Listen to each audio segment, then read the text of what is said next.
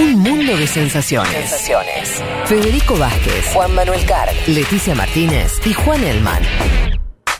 Un programa sobre política internacional que no cree en teorías conspirativas. Bueno, casi.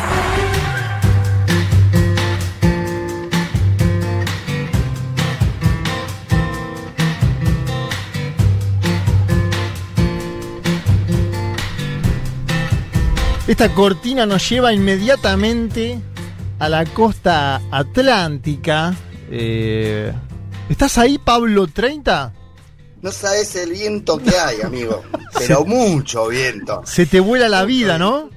Mal, mal, mal acá. Encima costero, costero, una cuadra del mar, ¿sabes lo que es? Como pega. Pega con Claro. todo, amigo. ¿Cómo si estás? normalmente ya en la costa hay tanto viento, ni me quiero imaginar estos días. Allá estaba con mucho viento, ¿cómo está la cosa? Parece de charla de. Ni en pedo. me hubiese imaginado esta voz. Ni en ¿Cómo está la pedo. Es, un- es una charla totalmente de ascensor. Acá hubo mucho viento ayer, que me parece que lo mandaron ustedes también. Eh, hoy está un poquito más, más tranqui, hay lindo solcito. ¿Hay sol ahora en Mar del Plata, Pablo?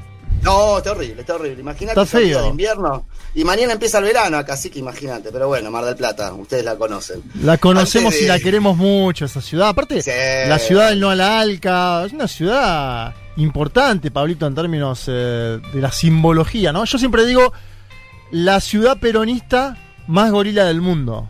Como una, sí, como una sí, parábola de lo que es eh, la- una sí. síntesis política, ¿no? Una ciudad eh, Pero histórica. casi, casi, casi, casi, casi estuvimos a punto de ganar acá con, con la Fer, la Ferra Verde. Estuvimos cerca. Ahí cerquita, de ¿no, eso. Pablito? Cerquita. Muy cerquita, muy cerquita. Me Yo gusta un de- Pablito que baja línea.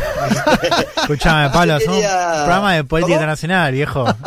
Ah, ¿Qué por eso hacemos? justamente quería decir eso. Quería mandarle un saludo a, a mi abuelita Elsa, que, que me debe estar mirando desde el cielo, que siempre me decía, estudia, estudia que tenés que seguir adelante. Yo llevo una técnica acá en, en Mar del Plata. Una técnica, me fui técnico, no sé si electromecánico en computación, no me acuerdo, alguna cosa de esa. Algo ganaste, Pablito. algo y, y mira, con este título secundario estoy en el mejor programa de radio de política internacional de la. Argentina. ¿Vos te parece, abuelita Elsa, que estás ahí? Se puede, ¿eh? Wow, Ah, qué lindo. Así que eh, en esa estamos. Y obviamente esta, esta charla era eh, por todo lo que le está pasando a, a Julia. Me parece que ellos, tanto Julia como Fede, respiran Futurock, comen Futurock, viven Futurock. Claro. Y en este momento tan difícil, lo, lo único que podíamos hacer era estar. Y estar a- en, en Futu me parece que es el, eh, la, la mejor forma de acompañarlos eh, eh, en este momento, ¿no? Sí, Pablo, espalda con espalda. Aparte, bueno, vos lo, lo conoces, conoces a ambos muy bien, tenés una amistad. Un momento difícil. Eh, y nada, estamos acá acompañando a Julia, a su familia. Ni hablar, mira, a mí también es como un déjà vu. En Sí. una- eh, este año se, se murió mi suegro, Sí. eh, se murió por la pandemia, no por el COVID, pero por la, por la pandemia. Seguro que de- debe haber mucho que analizar sobre eso, ¿no? De la, de la cantidad de gente que se está yendo no solo por el COVID, sino por todo lo que genera el aislamiento. la verdad que es, es, es- es muy raro todo esto, digamos, ¿no? Son- Bueno, son- total. Vos- ¿A vos, te, vos lo viviste o tu familia lo vivió en términos personales? Está comentando lo de, lo de tu suegro. Tuvimos la, la, la pérdida de muchísimas personas de...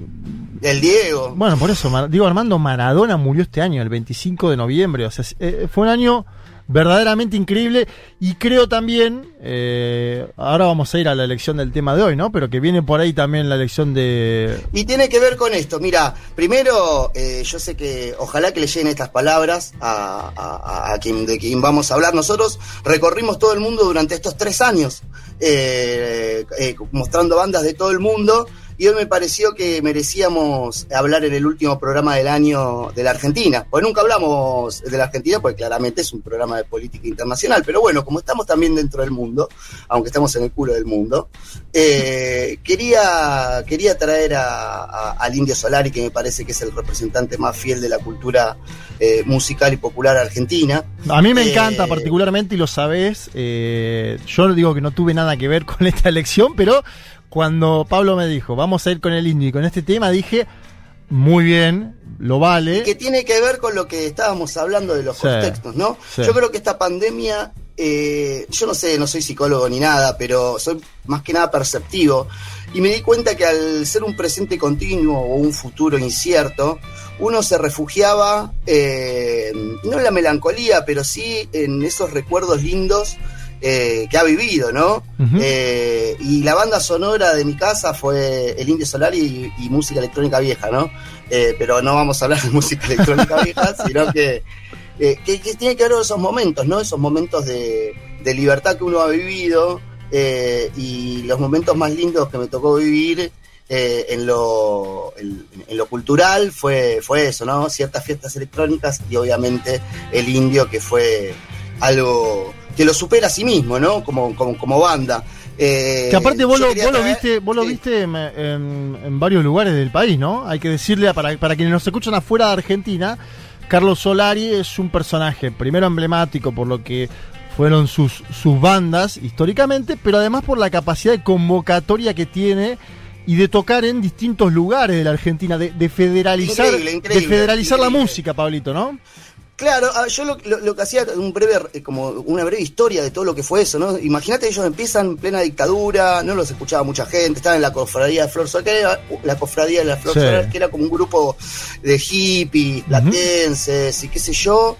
Y mm, el fenómeno este del, del vamos a la luna, ¿no? O sea, si yo- Si vas a tocar a la luna, la luna la vamos a copar. Exacto, Exacto, eh, tiene que ver con la muerte de Bulacio, un hecho que marca eh, transversalmente a la- al, al- movimiento, lo que vendría a ser después el movimiento ricotero, que hace que ellos empiecen a tocar en el interior porque Capital, obviamente, era, era, era bastante imposible. Casi que estaban prohibidos, Pablo, en. Capital, ¿no? Casi que. Exactamente. Hay que decir que hasta el año 2000 que tocan en el Monumental, entre los obras y el 2000 solo hay Huracán, muy breve, y después es todo el interior del país, ¿no? Algo parecido le pasó a la renga, pero no, no tan así, pero sí. O sea, los fenómenos populares siempre con la ciudad de Buenos Aires no, no se llevaba muy bien, que digamos. Eh, y eso lo generó algo que trascendió absolutamente a eh, el personaje Indio Solar. Y por más que eh, cada vez que tuvo la oportunidad de decir algo, dijo algo interesante, ¿no? Eh, en los momentos políticos, en los movimientos sociales, eh, conflictivos en este país, siempre se paró de un lugar, como diríamos, los nuestros, ¿no? Como los nuestros. Y había algo que el otro día, no sé quién era, que decía, creo que el cuervo, no sé quién era que decía que Maradona era el, el peronismo en los 90 o que fue el peronismo en esa época. Y yo le agregaría a todo este movimiento, ¿no? Eh, un lugar de pertenencia y de contención para una juventud que no encontraba lugar o que más que no encontraba lugar, no le dejaban lugar, ¿no?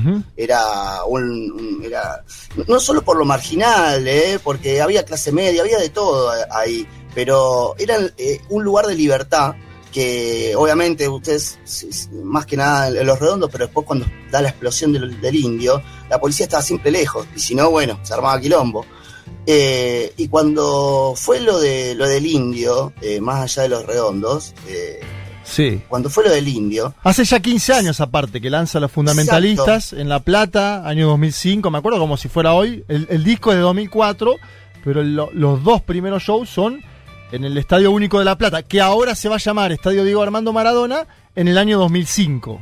Vos viste lo que son la- los cruces.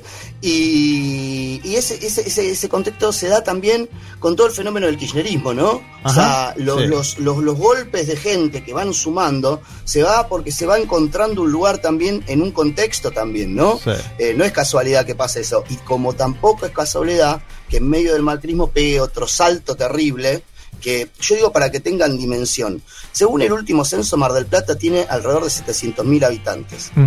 Lo que dicen que pasó en la barría fue como tirándolo a, a- a mucho, A fue 550 mil personas. Imagínense casi una Mar del Plata metida en un lugar para ver eh, una banda. Y no es solo la banda, sino lo que se genera alrededor. Eso de la histórica misa ricotera, de lo que se habla de la misa, es, es la banda sonora en todos lados, autos, casas, sonando indio, indio, indio, indio. Es como Sí. que está ahí sobrevolando el ambiente.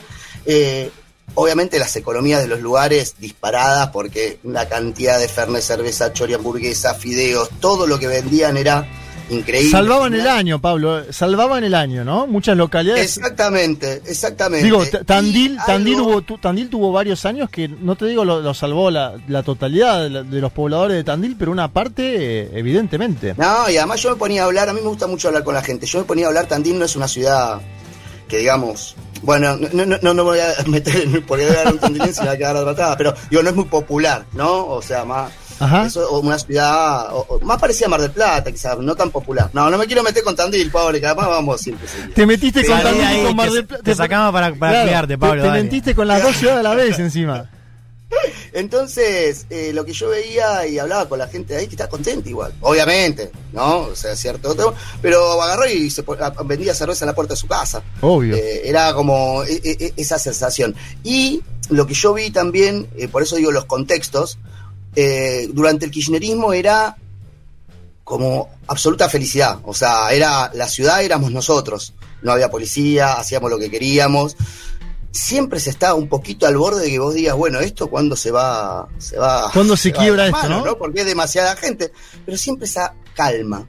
Sí. Y lo que sí fue pasando ya con el macrismo es la tensa calma. Ya no era la, la- la- la- esa el, el quilombo organizado, sino que era otro, otro espíritu, digamos. Se, se- se ve, no, no es que se venía la noche, pero se veía, se sentía cierta. Porque también son parte de los de los de los contextos sociales, ¿no? Eh, y, y eso se, se notaba ahí, ¿no? A más transversal a todas las clases. Sí.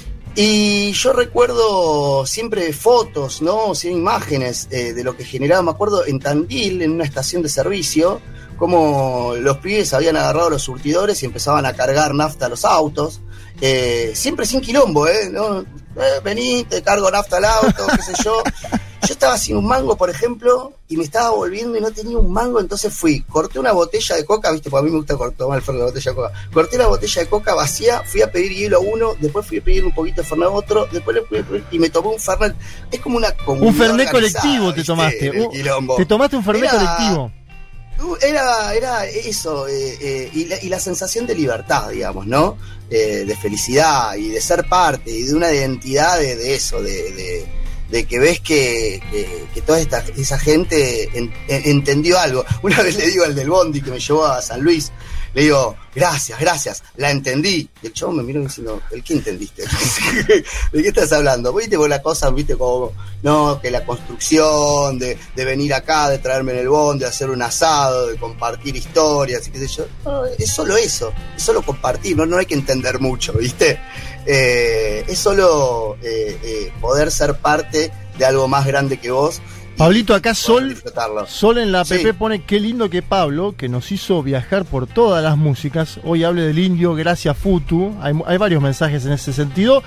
De gente que lo, que lo estima, ¿no? A, a- a Carlos. ¿Te parece ir yendo a- al tema y, y que lo presentemos? Sí, que- claro, sí, sí, sí, claro. Gente pidiendo ya columna de Pablito para el año que viene. Y bueno, La pidió, porque la pidió Juan, ¿eh? El Juan, yo me acuerdo que en un momento Elman dijo, Sí, el Pablito. columnista. ¿Te acordás, Juan? Yo le dije, columnista, eh, porque sí, porque porque, es el manda quinto cartas. Es el, es el quinto Ahora, Beatle, ¿no? Juan, cuando, cuando termine la pandemia, por favor, ten un poquito de vida, porque después te vas a arrepentir, te va a pasar como a mí, que yo a los 16 estaba dale, dale, dale, dale, dale, y después me olvidé de que lo que era vivir, era solo estudiar y fijar, y qué sé yo. Mirá Por qué favor, consejo tenés- Bueno, invitame, invitame a Mar del Plata. Eh, vas a ser bien recibido. Y salimos un rato. Y- Yo y estoy bueno, yendo ahora en estos días, Pablito, para allá. ¿eh? Te vamos a esperar, te vamos a esperar con distancia social en el patio, eh, ojo. Ahí, a 5 metros. hay que cuidarse, hay que cuidarse. Espero haber dejado la, el warm-up, como se le dice, ¿no? El, el preparamiento de la pista para, para Leti, que va a cerrar con todo. Eh, este tema lo elegí. Sos un telonero obviamente, tremendo de Leti, te digo, tiene una, tiene una presión. Leti ahora, ¿no? Sí, totalmente. ¿Cómo se quiere hacer de Pablito 30? No. Vamos a cerrar, vamos a cerrar, Leti. Siempre en- a, a las fiestas eh, eh, hay como tres espacios: el warm, el main y el closing, digamos, ¿no? El que empieza la fiesta y el closing. Pero a mí siempre me gustaba más el cierre, porque era como Ey, más, claro. eh, más que, ¿no? Bueno. Sí, señor. Así que este, este, este tema que, que- que elegí obviamente está dedicado eh, a Julia. Eh, es un tema de, del Tesoro de los Inocentes, el primer disco después de, de, de que se terminaron Los Redondos, eh, que se llama La Muerte y Yo, que con Solo lo venimos hablando, ella también mi compañera es muy ricotera, y esa canción me parece que, que calza justo, porque cierra, me va acompañando la luz de los que no respiran. Tremendo. Así que siempre, siempre van a estar ahí y siempre nos van a acompañar.